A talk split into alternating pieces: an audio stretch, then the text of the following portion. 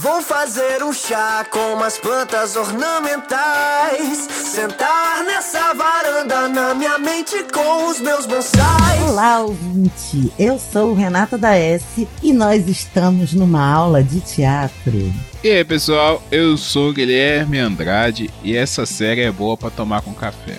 E eu sou o Matheus Santos e os personagens que a gente vai falar hoje é o retrato de mim velho. Então puxe sua cadeira de praia, abra sua cerveja, porque a sua TV está na calçada. Tiro a minha cama, botar o meu pijama.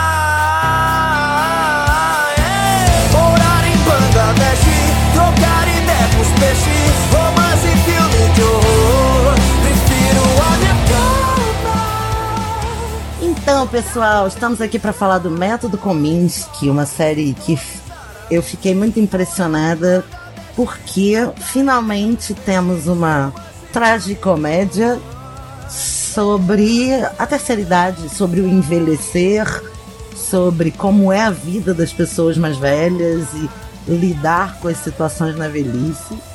E eu curti muito porque tem um elencaço e um texto muito bom. Vamos à sinopse? Sinopse.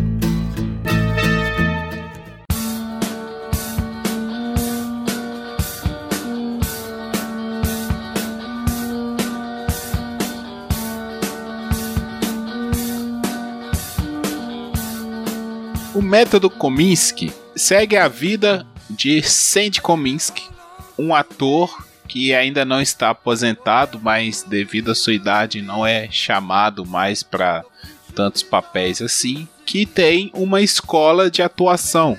Então ele trabalha atualmente muito mais como um professor de atuação do que como um ator. Administrando essa escola, ele tem uma filha que ajuda ele na, na, na administração, tem um melhor amigo que é seu agente, e a partir daí eles vão é, interagindo.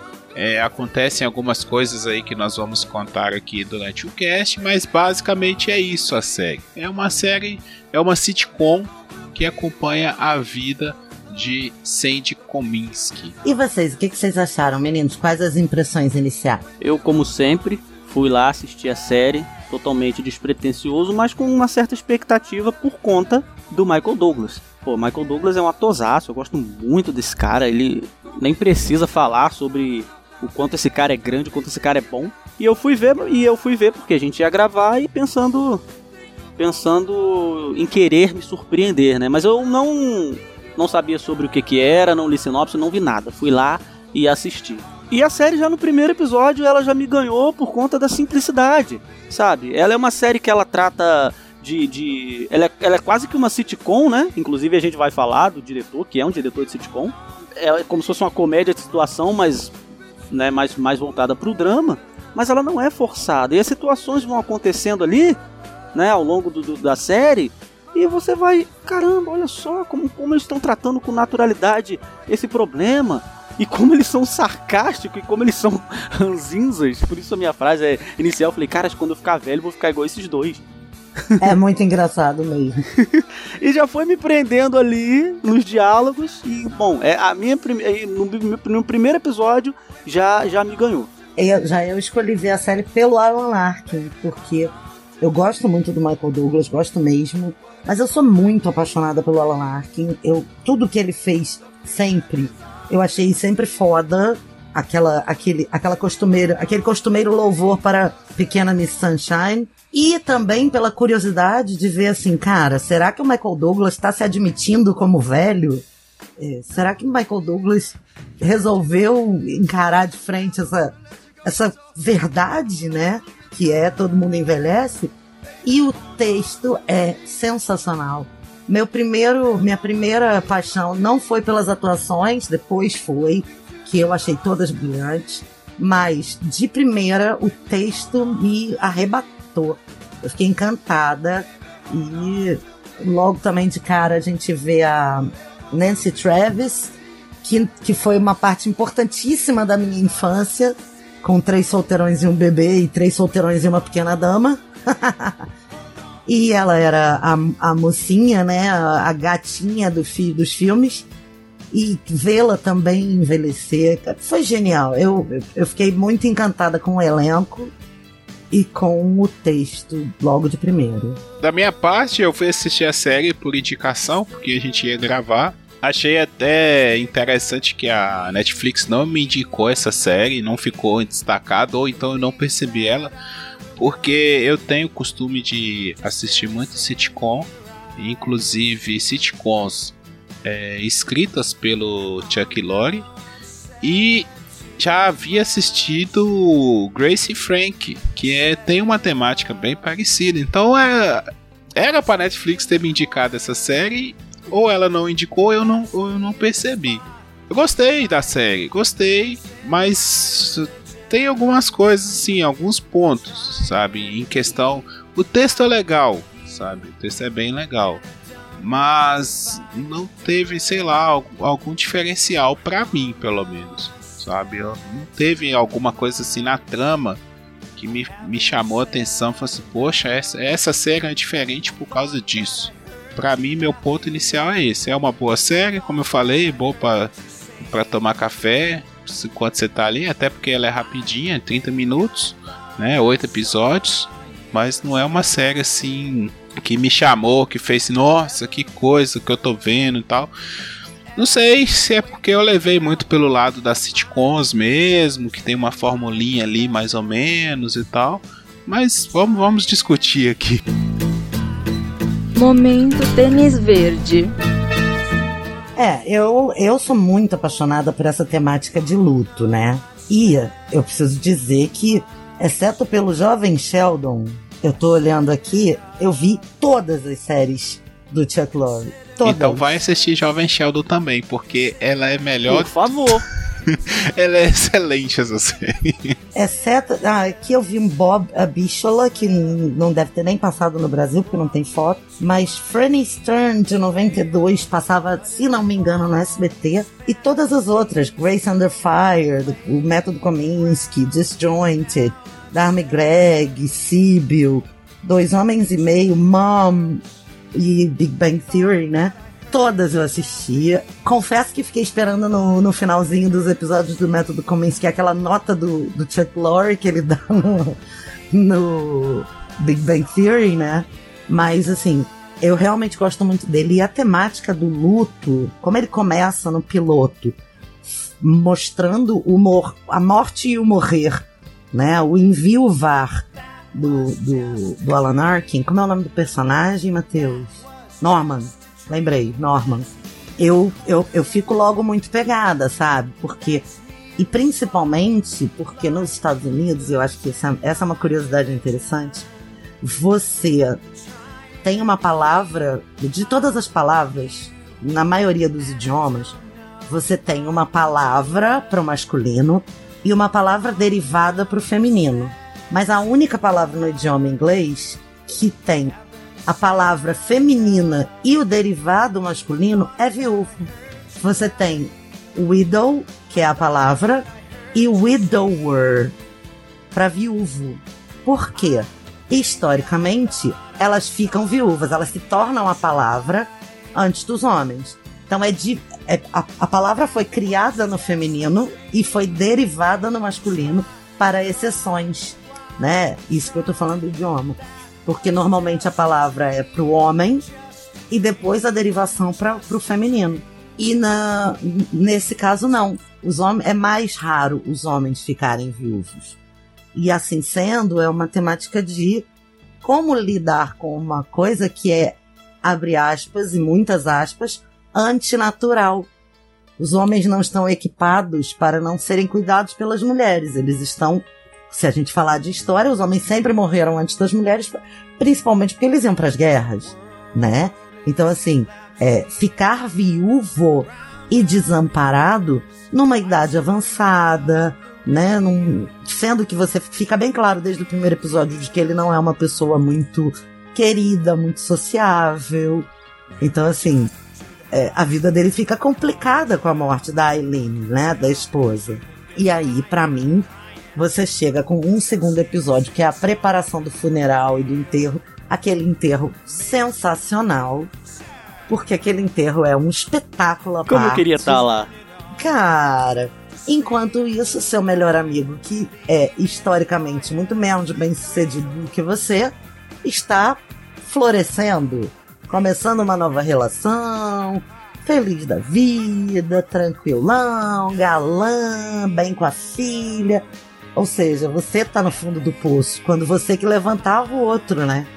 Então, assim, é, para mim esse, esse, esse tênis verde é muito legal, porque me traz para essa temática do, da elaboração do luto e da solidão construída, porque a relação com a filha é historicamente mal construída.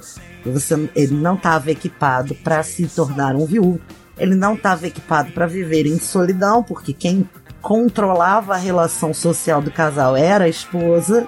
E ter que contar com um melhor amigo que não é o cara mais confiável do mundo, né? Eu penso que talvez essa série teria sido uma ótima oportunidade do, do Chuck Lorre trabalhar fora da casinha do, da sitcom. Eu acho que, né, pensando por isso que você tá falando aí, Renata, desse lado da, do luto e tudo mais, que é, um, é uma temática muito difícil de ser trabalhada, né? Porque a gente ninguém gosta de ficar de luto, é estranho, né? Não é bem aceito assim pela por nós assim essa coisa de ficar de luto ou lidar com o luto de alguém, né? Não, não é confortável. É, não, e eu acho que ele mostra justamente isso. Ele mostra o, o, quem está de luto e o quem está lidando com o luto do outro, né? E assim, eu acho que poderia ter sido uma, uma boa oportunidade dele trabalhar muito mais o drama do que a comédia. Deixar a comédia um pouco de lado, né? São, sei lá, esse cara tem 30 anos aí que, que ele escreve séries, né? E sempre, acho que a maioria sitcoms. É, gostaria que tivesse, porque, ao meu ver, sabe, ao meu ver, é, a série meio que se perde né, na, na questão de não é nem um drama, mas também não é nem uma comédia, comédia, sabe? Não é nem aquela coisa que a gente, aquela fórmula exata que a gente está acostumado da sitcom, sabe? Ela, ela já eu acho uma comédia super sombria. E é justamente nesse ponto que eu discordo de você. Eu acho que ele saiu bastante dessa coisa do sitcom. Porque como ela é muito irônica, é um texto muito rápido. E é tudo muito sombrio, é tudo muito. É dark, né? É aquela coisa assim. Mano, você tá fazendo piada disso? É tão ruim essa piada que ela fica boa. Eu acho que ela só funciona enquanto comédia de tão ruim que é, sabe? Concordo Ah. um pouco mais com a Renata e eu, eu vi ela também conseguindo fugir das sitcoms mais clássicas, né? É, eu não assisti é, Dois Homens e Meio, mas eu assisti Big Bang, que é do Chuck Lorre, e eu assisti Friends, né? Que não é Chuck Lorre, mas é uma sitcom aí muito famosa. E a gente sempre usa como parâmetro, né? Pra quando, sempre quando a gente vai ver uma sitcom nova, a gente vai lembrar sempre de, das séries do Chuck Lorre, vai lembrar de Friends. E eu consigo ver muita diferença. Porque, pra mim, uma das coisas que me chamou a atenção, a, a série ela foge das piadas do estereótipo, sabe? É, por exemplo, você tinha lá no Friends, você tem o Joey, então o Joey ele é o bonitão ator, então ele tem que pegar a mulherada. Você tem o Chandler. Isso é burro. É, ele tem, e, e tem que ser é cabeça oca. Você tem o Chandler, que é um personagem afeminado, então volta e meia alguém faz uma piada insinuando que talvez ele seja gay. Aí todo mundo ri de fundo. Você tem a menina lá que é a Patricinha. Sabe, você tem personagens ali muito bem, né? A- o arquétipo do nerd, do, do, do- da, da Patricinha, do, do sarcástico e tal. A neurótica e a maluca. Ainda tem mais essas duas. Exato. E fez sucesso. Eu vi. é, é, as pessoas criticam isso. Ah, Friends hoje não funciona. Essa crítica pra mim não vale e também não é dessa série que a gente tá falando. Funcionou na época e tá bom. O que eu tô querendo dizer é que esta série foge disso. Você tem. A, a- Renata trouxe no começo. Ah, será que o, o Michael Douglas ele é, é, assumiu a sua idade e tal? Sim, ele tá lá, cara. Coroão fazendo, tendo dificuldade pra mijar putaço da vida porque não consegue mijar direito. Porra, eu acho isso muito maneiro, cara. Não consegue mejar, ainda tem a coisa do. Tá com problema urinário, ainda tem a coisa do. Como é que é a sexualidade nessa idade? Muito maneiro. É, e você tem essa naturalidade, você tem personagens totalmente fora do, do clichê, totalmente fora do que a, a, a, a sociedade em geral julga como beleza, né? Padrão. Né? Você tem os, todo mundo ali tá, tá comum, né? E é, as situações acontecem. A, a, o, o, o, o, Alan Arkin, eu não lembrava, a Renata falou dele aqui, eu fui dar uma olhada, eu não lembrava dele lá no Pequena Miss Sunshine. Eu não lembrava dele, tô vendo aqui vários filmes que eu já assisti, ele tava eu não lembrava, passei batidaço. Esse cara é sensacional, velho. Tem que deixar claro. Ele é maravilhoso porque aquilo ele atua, ele mostra a frustração dele no semblante, sem precisar ficar falando, ah meu Deus, como eu estou triste, eu não sei mais viver sem ela porque ela é importante. Ele cita isso, sim, mas ele cita isso pro Michael Douglas, que é o melhor amigo dele. É a única pessoa com quem ele consegue se abrir e ainda assim é ríspido, ainda assim é quebrado, né? Ele se abre mais com, com meio que né, o, o fantasma da esposa, né? Que é uma coisa ali da cabeça dele, do que com o próprio Michael Douglas. E ele mostra isso no semblante, ele mostra isso quanto ele tá quebrado, quanto aquela mulher era importante para ele sem precisar ficar dizendo o tempo todo. E o ator entrega uma performance que é, é, maravilhoso. E os dois têm uma química sensacional. Ele e o Michael Douglas foi escolhido a dedo, assim.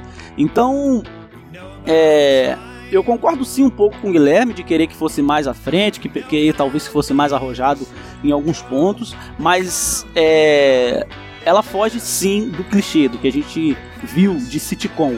Foge, foge bastante. Só para consolar o coraçãozinho de vocês, Antes do fim do ano tem a segunda temporada e vamos ver se ele vai ficar mais de drama do que comédia. Spoiler. Spoiler. Spoiler. Spoiler. Spoiler. Enquanto você estava falando aí, eu estava buscando na lembrança aqui algumas coisas para justificar o meu ponto, sabe? Do que que me incomodou da questão da comédia. Eu tô lembrando aqui, por exemplo, quando a, a esposa do Norman morre, tem aquela coisa toda, né, que eu acho muito interessante como que é trabalhado a personalidade do, do Sandy. Que, por exemplo, quando a Elin tá bem doente, a filha do Sandy fala com ele, né? Vai lá e tal, visita ela. E ele não gosta de visitar. É, tem uma coisa assim, um, um medo, sei lá, né? A consciência dele bate que ele tá ficando velho e tal. Aí, mas mesmo assim ele vai e tal, tem um, uma coisinha ali. Aí depois quando ela ela morre, aquela cena no hospital é muito boa. Que ele vai lá, o Norman tá sentado, é, ele chega, né? Vamos para casa e tal. E ele fala, né? Com, com um drama. Tipo, é, ó, ela tá aqui, né? No, no peito, apoia no, no peito dele também, tá aqui também. Ela vai sempre viver com a gente e tal. Leva o Norman para casa. Tem aquela coisa toda que, assim, quem já perdeu um ente querido ou tem um amigo muito próximo que perdeu um ente querido, já passou por essa situação de ter que ir lá confortar ou de ser confortado. Aí, antes, né, o Norman vai dormir e tal, e ele vai dar uma, uma fugidinha, né, porque ele não quer ficar ali naquele ambiente, aquele ambiente incomoda ele. Ele quer, vai, vai fugir. Quando ele sai, tá saindo de casa, aí o Norman vem, né, na janela e, e fala: Ô, você tá indo embora? Né? Aí eles ficam naquela coisa assim, não, tô, não, mas você quer que eu fico? Não, mas pode, sabe, coisa aí ele resolve ficar. Mas como a série é de comédia, é, ainda tem uma coisa de comédia, aí ele tem que jogar assim, ah, a porta tá trancada, sabe? Aí ele fala assim, ah, dá a volta, tipo, isso meio que para mim meio que quebra, sabe? Todo esse drama que tá sendo construído é quebrado no, no, numa piadinha, sabe? No, no, final. E eu acho que é isso que, que me incomodou. Essa necessidade. Se fosse uma série 100% dramática mesmo, eu acho que tem um potencial gigantesco, porque tem excelentes atores, sabe? Excelentes atores. Mas essa necessidade de quebrar a, o drama com uma piadinha meio que, que tira o ritmo, sabe? Eu acho que é isso. É, faz sentido esse ponto aí que você trouxe. Acho que talvez por conta do Chuck Lorre ser tão o cara das sitcoms, ele não consegue perder essa esse tique né? De estar tá sempre ali tacando essas piadinhas, como você citou, essa coisa da porta, que talvez não fossem necessárias, porque. Porque você já vê isso de forma orgânica ali nos diálogos, entendeu? É, até o fato da série ser ser livre para eles falarem palavrão, não que a série é, é engraçada por isso, mas traz naturalidade, entendeu? eles falam palavrão, o, o, Michael Douglas xinga pra caramba, né? É, é, isso traz uma naturalidade, né? Poxa, todo mundo fala palavrão e tal, mas é da Netflix, então tal. Então isso traz mais naturalidade. Não era, não é, não seria necessário mesmo ficar puxando ali pra, ó, é comédia, tá, gente? É como se ele quisesse dizer, ó, gente, ó, sitcom, tá? Sitcomzinho aqui que eu sei fazer. Não precisa, porque de forma orgânica já tem os seus tons ali né, de comédia e tal. Tem uma cena do início, quando você citou lá, ele vai visitar a esposa do Norman e ele não quer ir. Isso eu me identifiquei, porque eu, eu, eu não gosto de. Eu tenho essa coisa. Ninguém gosta de hospital, né? Acho muito difícil conhecer alguém que goste. Ah, eu amo hospital, sei lá. Mas, sei lá, o médico gosta de estar no hospital porque ele tá lá para ele gosta de salvar a vida das pessoas, mas é diferente, né? Ele não gosta de hospital, ele gosta de salvar vidas, é outra história. Mas assim, eu fujo, eu fujo até quando não dá mais, quando eu tenho que, que ir. Eu não gosto nem de posto de saúde, sabe? Aquele cheiro de, de, de hospital já me dá um nervoso absurdo. E sempre quando você tem que tratar com, com doença, parente doente e tal, é sempre meu pai, volta e meia, tem que ir pro hospital, porque, poxa, tá velho, cara Velho é assim mesmo. Fica doente, tem que ir pro hospital. E às vezes a gente tem que ir com ele. E eu sempre me sinto mal, quero que aquilo acabe logo, quero voltar para casa. E sim, eu tenho, caraca, meu pai tá velho, velho. Isso acontece, as pessoas morrem. E a gente tenta muito não pensar nisso, mas a gente sabe que é a realidade.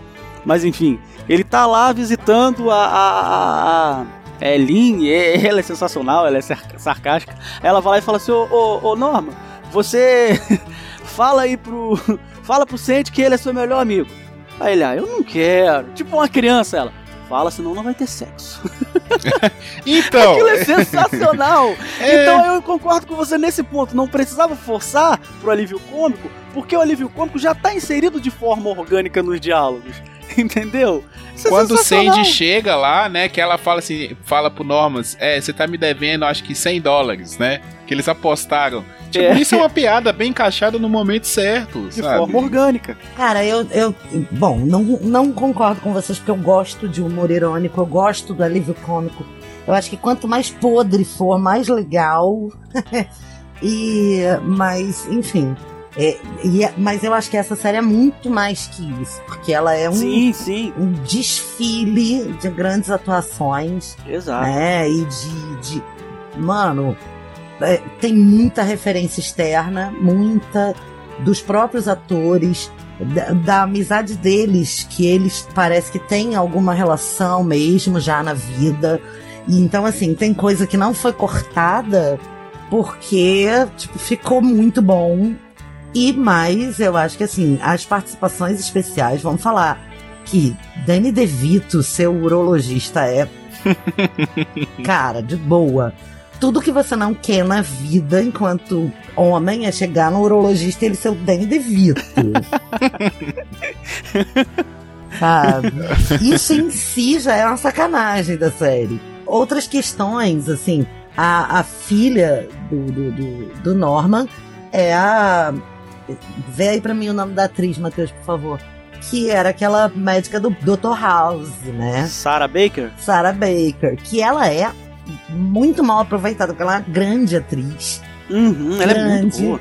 E ela Cara, é... ela, ela tem um time pra, pro, pro sarcasmo que, que eu tô pra ver como, essa, como ela consegue. Uns, umas tiradinhas que ela faz assim, cara, é, é muito legal, cara e de grandes papéis que ela fez, sempre como mulher séria, ela, é, essa, a Phoebe, né, que é a filha do Norman, ela tá com uma cara de maluca, com um aspecto de maluca e tal. E outra coisa que eu achei muito legal, que assim, agora falando da escola de teatro, o Chuck Lorre teve uma grande sacação de pegar todos os estereótipos e botar nos alunos. Verdade, né? Os personagens protagonistas não são estereotipados. Eles são pessoas normais, que eu e você, como disse o Matheus no começo do, do episódio, quando ficarmos velhos, vamos ficar assim. Chatos para um caceta e perturbando todo mundo, querendo o mundo do nosso jeito, é, disputando aquilo que a gente ainda aguenta disputar, como é a relação deles dois lá com dinheiro no final. Mas os estereótipos que fazem, se fazem necessários em todas as novelas e séries, principalmente se você quer, como o Chuck Lorre tradicionalmente quer, levar adiante essa série para que ela tenha continuidade, você precisa dos estereótipos para carregar, para subir a história, né? E aí esses estereótipos estão todos ali na escola. É muito interessante. Você tem o playboyzinho, né? Você tem a, a, a rebelde meio, meio gótica. O povo perdido da cabeça. É, é onde ele diz: Olha, tá todo mundo mal. É assim que ele faz. Ele mostra os estereótipos e mostra que tá todo mundo mal. Não é só o protagonista da série que tá mal, tá todo mundo mal. Muito maneiro, eu acho isso muito maneiro. Sim, a questão do, dos atores é assim, é igual aquele negócio, né? Time de futebol que só tem craque, o treinador não precisa inventar muito em esquema tático, né? Dá a bola, dá a camisa que os caras jogam. Não, tem muito o que Seleção inventar. brasileira de 1994. Pois é. Então, assim, realmente, cara, tem cenas maravilhosas de atuação. A escola, eu acho que é um. É, é um núcleo, assim, é o núcleo da comédia mesmo, sabe? Ali é onde a comédia é, vai, vai acontecer. O, os, os estereótipos, como vocês falaram, são muito bem trabalhados aquela menina que, que é super nervosa, né? Que, que é muito tímida e tal. É ela é muito. E, o, e, o, e depois, né, quando ela vai fazer a cena dela, que ela surpreende todo mundo e todo mundo fica impressionado. Tal, é assim, muito, muito top, assim. É, essa parte da, da, da escola, a comédia ali funciona muito, muito bem. Quando o, os dois amigos, o Norman e o Sandy, estão juntos, né? Até quando eles vão fazer aquela viagem, é, também funciona ali muitas coisas, porque é aquela coisa do dos melhores amigos, né? Quem, quem tem o melhor amigo sabe que você sacaneia ele, ele te A sacaneia. Come, né? Sabe? Você pode falar o que você quiser que que a amizade é, é, maior do que qualquer coisa, né? Você pode falar mal da filha, da mãe, do, do irmão, da irmã, que a amizade é maior do que isso, porque já foi construída ainda mais ali, que são muitos e muitos anos de amizade. Então, os caras estão, né? Há, há, poucos. Eles sabem que estão. tem poucos anos de vida. Então, assim, não, não tem nada que não vai durar ali um, dois dias de mágoa e vai passar e a amizade continua. Até a questão de pedir dinheiro, né? Que assim, que é muito difícil você pedir dinheiro para alguém, ainda mais para um amigo. Né, e é um dilema que é muito bem trabalhado nessa série. E a comédia funciona também, porque o Norman fica pensando, né? Poxa, mas eu não quero emprestar o dinheiro, mas eu posso dar um checkmate nele eu não vou emprestar, eu vou dar, ele sem compromisso. Cara, isso para mim foi genial, cara. Genial. E o cara fica tipo, não, mas você não pode me dar o dinheiro. É, eu tenho que te pagar porque. Aí ele, não, mas você vai me pagar um mês, dois meses, depois você vai atrasar, eu vou ter que te cobrar. E a nossa amizade, como é que vai ficar? Cara, isso é genial. Que o Sandy fica perturbado. que a esposa dele, né? Na verdade é, é da cabeça dele, né? Mas a esposa uhum, dele fala assim: Não, você tranquiliza ele lá e tal. Quando você for emprestar o dinheiro a ele: Não, ele vai ficar louco com isso e essa é a melhor parte.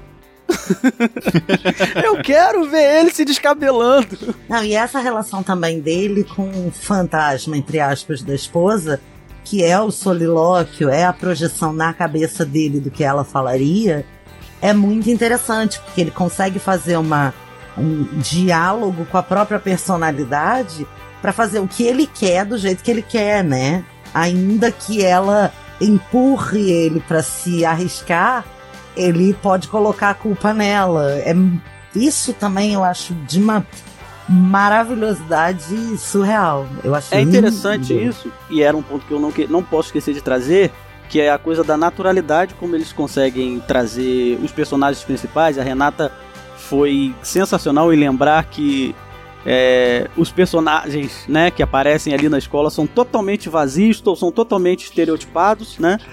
Para poder dar mais esse contraste, né?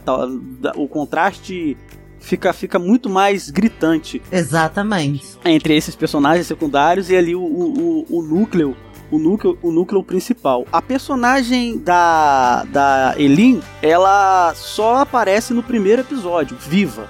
Né? Ela, ela falece no final do primeiro episódio e dali pra frente ela vai ter pequenas aparições como fantasma. E essa coisa da coisa do fantasma, que não é fantasma, é projeção da cabeça dele, como a Renata falou, eu outra vez me identifiquei porque eu faço isso. Eu converso comigo. Pode achar que é loucura, que é um traço de esquizofrenia, mas eu converso comigo. Minha parte sensata com a minha parte louca, com a minha parte emotiva, elas divergem sim. É um divertidamente louco aqui na minha cabeça. Não sei com vocês. Fica tranquilo porque o nome é solilóquio. Isso é normal, todo mundo tem. Olha aí que beleza. Ai, tu tava, tava até ficando nervoso. então, isso acontece, isso comigo direto, o tempo todo. Mas assim, às vezes é, a gente pode pensar, poxa, mas botar essa personagem meio como fantasma, não, eles colocaram ali de uma maneira natural, você entende o que eles estavam querendo dizer, por que, foi usado como recurso de roteiro.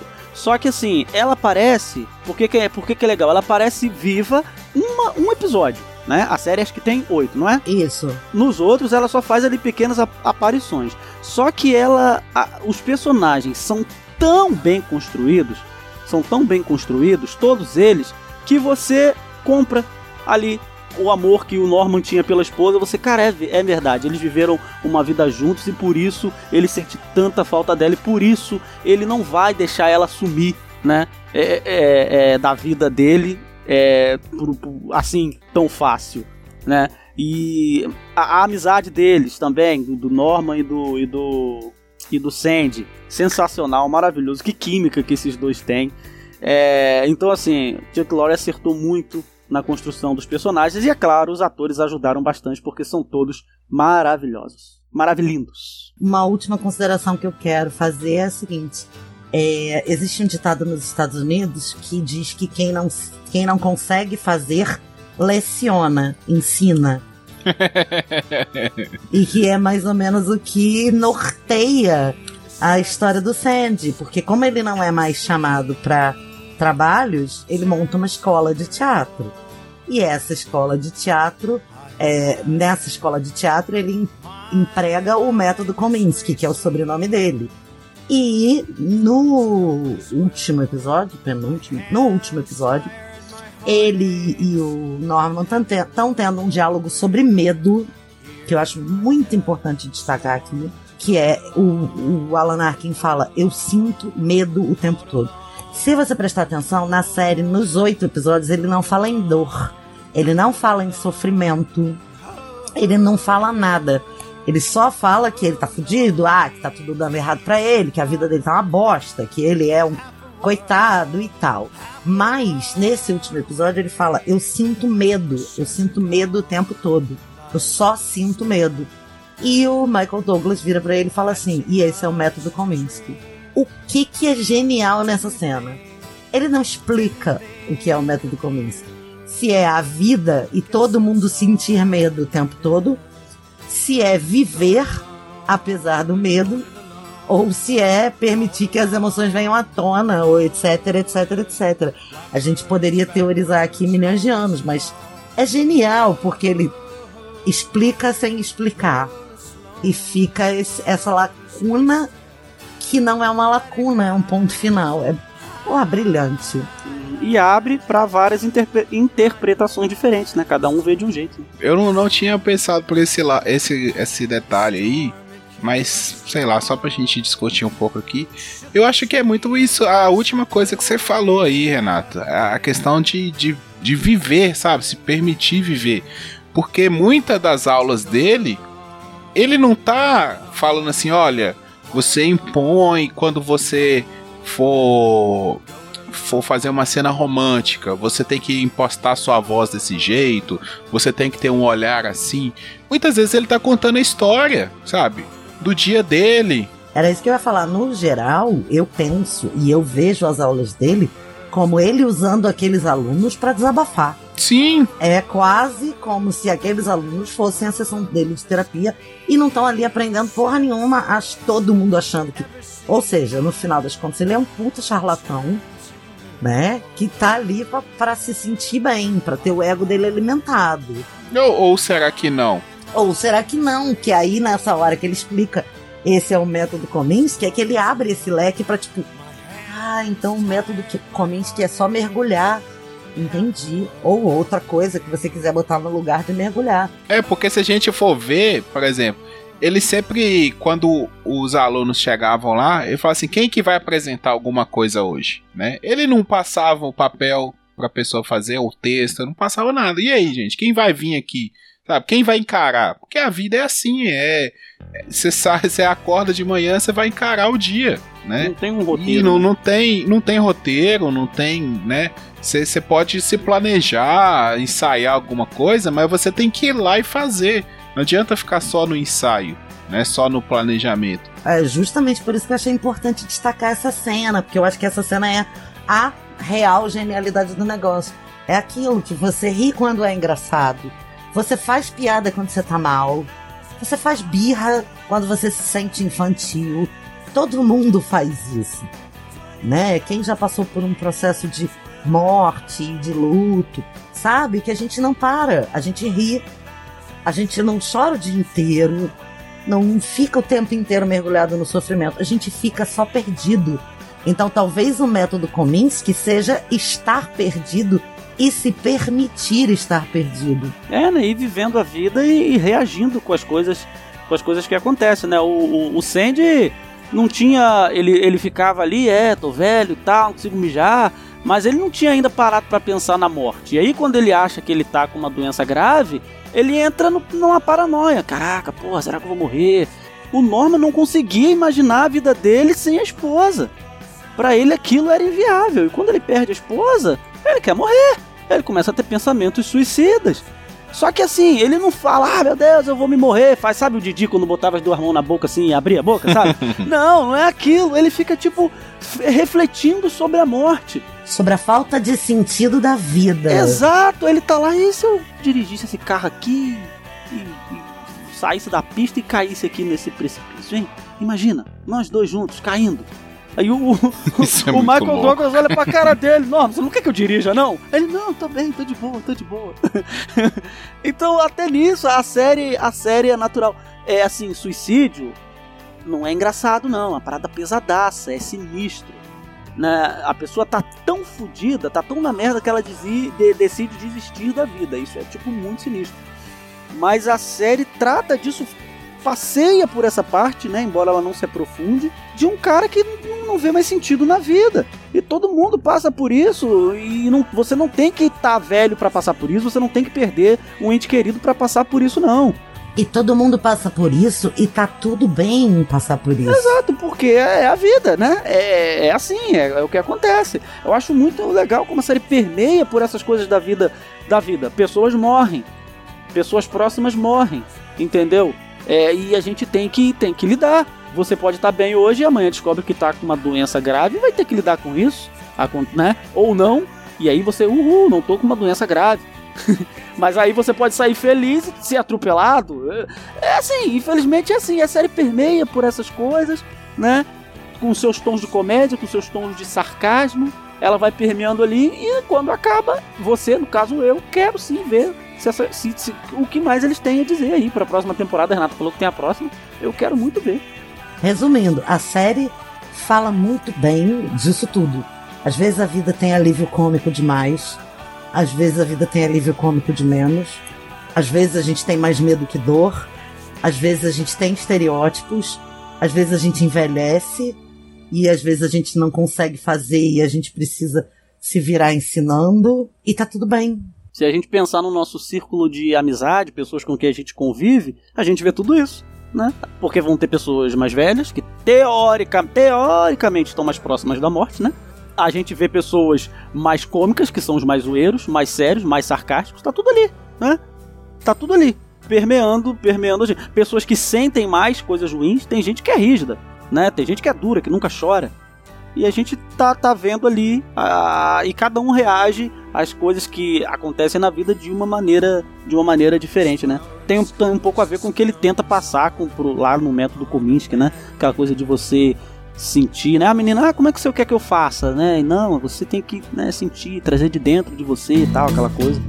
Procurando pelo em ovo. Então, pessoal, qual- vamos repetir os pontos fracos. O que, que vocês acharam de ponto fraco? Posso dizer que a minha opinião sobre a série melhorou a partir dessa conversa. É, esses pontos aí que vocês colocaram, eu não tinha observado e faz mais sentido. Continuo com a ideia do da quebra no, em alguns alívios cômicos.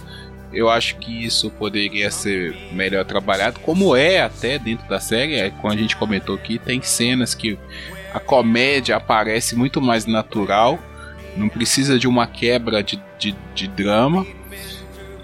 Mas talvez essa seja a ideia que não me agrade, mas é a ideia e eu não, não é obrigado a me agradar nada. Né? Assim como tem coisas que eu gosto que tem gente que não gosta. Né? Essa é só a minha opinião. Mas é isso, assim. Como esse quadro chama, né? Procurando pelo em ovo, é só um pelo em ovo mesmo. Sim, não me fez desistir da série. Eu curti a série. Então é só, só um pelo em ovo mesmo. É. Eu poderia também citar, igual o Guilherme, algumas forçadas no humor, mas não vou não, vou deixar passar. Porque se teve pra mim no, no, no, no, no contexto geral, a série, a série compensa muito. Então, nem cito, nem cito pelo em ovo não. Acho que a série é, é bem redondinha. É, o meu pelo em ovo é que eu queria que tivesse mais episódios, só isso. Mas vai ter, vai ter da temporada. É, pois é, mas é porque vocês sabem que eu sou gulosa, eu quero temporadas de. Eu sou mal acostumada com Grey's Anatomy com 26 episódios de 42 minutos cada um, então eu sou meio gulosa. Personagens favoritos. Vou ficar com a Lisa, que foi uma personagem que nós não citamos essa personagem aqui, mas ela é fundamental para a série. Ela ajuda e muito a construir o Sandy durante os episódios, né? E cara, é uma atriz, sim, só tem ator foda nessa série, sabe? Só tem ator foda mesmo. E ela entrega, cara. Assim, uma coisa que vocês comentaram aí, a questão de de você entender os personagens, né? É, Cara, eu não sei, eu não consegui distinguir se é por causa do roteiro muito bem escrito, né, na, na- no desenvolvimento dos personagens, ou é se porque os atores conseguem desenvolver esses personagens. Você acredita nessa história, sabe? Isso é muito legal. Você acredita que esses personagens existem, você acredita que essa história existe, as ações desses personagens, você acredita que eles fariam aquilo e são só oito episódios, sabe? Isso é muito foda. Então, é, eu queria mencionar ela, que assim, eu gostei muito. A trama que, que, ela, que envolve ela também, muito, muito legal, assim, e como ela desenvolve o Sandy, ajuda a desenvolver o Sandy, sim, também muito bom. E a minha personagem favorita ia ser a drag que faz a Barbara Streisand. que é uma piada foda, porque a Barbara Streisand foi de fato convidada pra fazer o episódio e se recusou. É mesmo? É. E aí chamaram uma drag maravilhosa e fizeram esta sacaneada maravilhosa com luva de pelica. Mas, durante aqui a nossa conversa, eu cheguei à conclusão do seguinte: o humor que incomodou você, Gui, e em alguns momentos você, Matheus, é o humor exato com o qual eu tô acostumada na minha casa. O Bruno é meu marido, todo mundo já sabe aqui do Papo de Calçado. Se você não acompanhar, Mentira. acompanhe. É, né? Novidade para a galera. Vamos dar spoiler aqui da vida pessoal. e o Bruno é um cara que lida muito mal com momentos de tensão e dor, como esses de é, enterro, luto, etc. Então, talvez seja por isso que eu não fui incomodada por esse humor por esse alívio cômico que vocês acharam excessivo. porque eu entendo que é um jeito da pessoa que não sabe lidar com a dor e o sofrimento de lidar. Aí eu vou transferir o meu personagem favorito da drag pro Norman por amor, né? Maravilhoso. Norman maravilhoso. Momento ai que inveja de vocês. É, foi uma série muito gostosinha de assistir, sabe? De acompanhar. É, me chamou muito a atenção. Falei, falei, falo de novo. Pela naturalidade, tanto que para não perder o costume, estou com a série aberta aqui. É, foi muito boa de assistir essa série. Foi, foi fácil, foi rápida. Você se prende nos diálogos, no caso, eu a naturalidade, já coisa que a gente já falou, amizade entre os dois você compra. Você compra que o que o que o Norman é pai da, da, da menina drogadinha. Você compra que o que o Sandy é pai da Mindy, você compra eles como pai e filho fácil, você é mesmo, ele é pai dela mesmo, é verdade. E ela acha ele meio babaca, porque na verdade ele é meio babaca. Mas ele tenta ser um bom pai na medida do possível. É, você compra o amor do Norman, isso para mim foi a coisa mais forte de, de, porque foi feito com naturalidade pela esposa e, e, como ele tem medo de como né, vai ser dali pra frente sem ela. Por isso ele tem aquela, aquele momento de, de querer desistir da vida. Comprei tudo. Achei muito legal. Queria muito ter, ter, ter, ser, ser, ser da turma do, do método Kominsky, aprender aí a atuar com, com Michael fucking Douglas. então, tenho sim invejinha de quem vai ver. Não é série que eu acho que eu vá rever, talvez um dia, futuramente, com alguém, para mostrar. Mas. Quando você tiver um grande amor para ver quando junto. Tiver um, quando tiver um grande amor para ver junto, aí eu posso ver junto com o meu grande amor, eu posso ver com o meu gato também. Candidatas, é, por favor, comentários aqui no Papo de Calçada ou nas nossas redes sociais, inclusive no nosso grupo do Telegram, você pode conhecer o Matheus pessoalmente. É, você pode. Agora deve estar tocando uma música sensual no fundo. Enfim, vai lá, gente, assiste lá. O... Se você ficou até aqui, não, liga pra spoiler, né? E não assistiu a série, espero que a gente não tenha estragado a experiência, mas vale muito a pena e tem inveja para dar um ponto final aqui de quem, de quem não viu sim, porque é uma série que vale muito a pena, vale muito a pena, fala da vida, faz você refletir, faz você pensar. Vai lá. Gente, eu tô sentindo a bochecha do Matheus Vermelha daqui. Nem tá, nem tá. eu tenho, tenho inveja de quem não assistiu pelo texto. E é uma série que eu vou assistir de novo pelo texto, porque eu acho que trabalhar questões de luto, despedida e essa essa reconstrução do eu a partir de uma nova realidade, é, vocês já sabem que eu sou interessada nisso, então tamo aí, assistam. É, da minha parte, como eu fiquei como chato hoje, é, não, não, não tenho inveja não. Sinceramente, é, é, do, é do tipo de que a gente estava conversando lá no episódio de Academia Umbrella. É uma série que eu gostei. É uma série que me divertiu. Que se alguém Assim, cara, já vi todas as séries da Netflix, não tenho mais o que assistir. Aí eu indico pra pessoa, sabe? Fala assim, pô, assiste essa série, vai ser legal, sabe? E você vai, vai ter. E eu acho que é isso, assim, sabe? Não, não tem aquela coisa, assim, aquela igual outras séries que a gente já comentou aqui, só por isso. Não é ruim, gente, não é ruim a série, a série é muito boa, nós destacamos muitos pontos positivos, mas não é série. Espero que melhore na segunda temporada, assim, se for possível, sei lá. não sei, eu acho que hoje eu fiquei meio chato. Mas não se preocupe em ser o chato, porque. E nem você que tá ouvindo, porque eu vou ser a chata do próximo episódio. No próximo episódio nós teremos Green Book, o filme campeão do Oscar de 2019. E vai ter uma senhora chata falando para um caramba. Então, deixe seus comentários, procure a gente nas redes sociais. Acompanhem todos os TVs na calçada, Papo de Calçada, Remix. Nós estamos aí trabalhando para vocês. Nosso conteúdo é de coração. E até a próxima.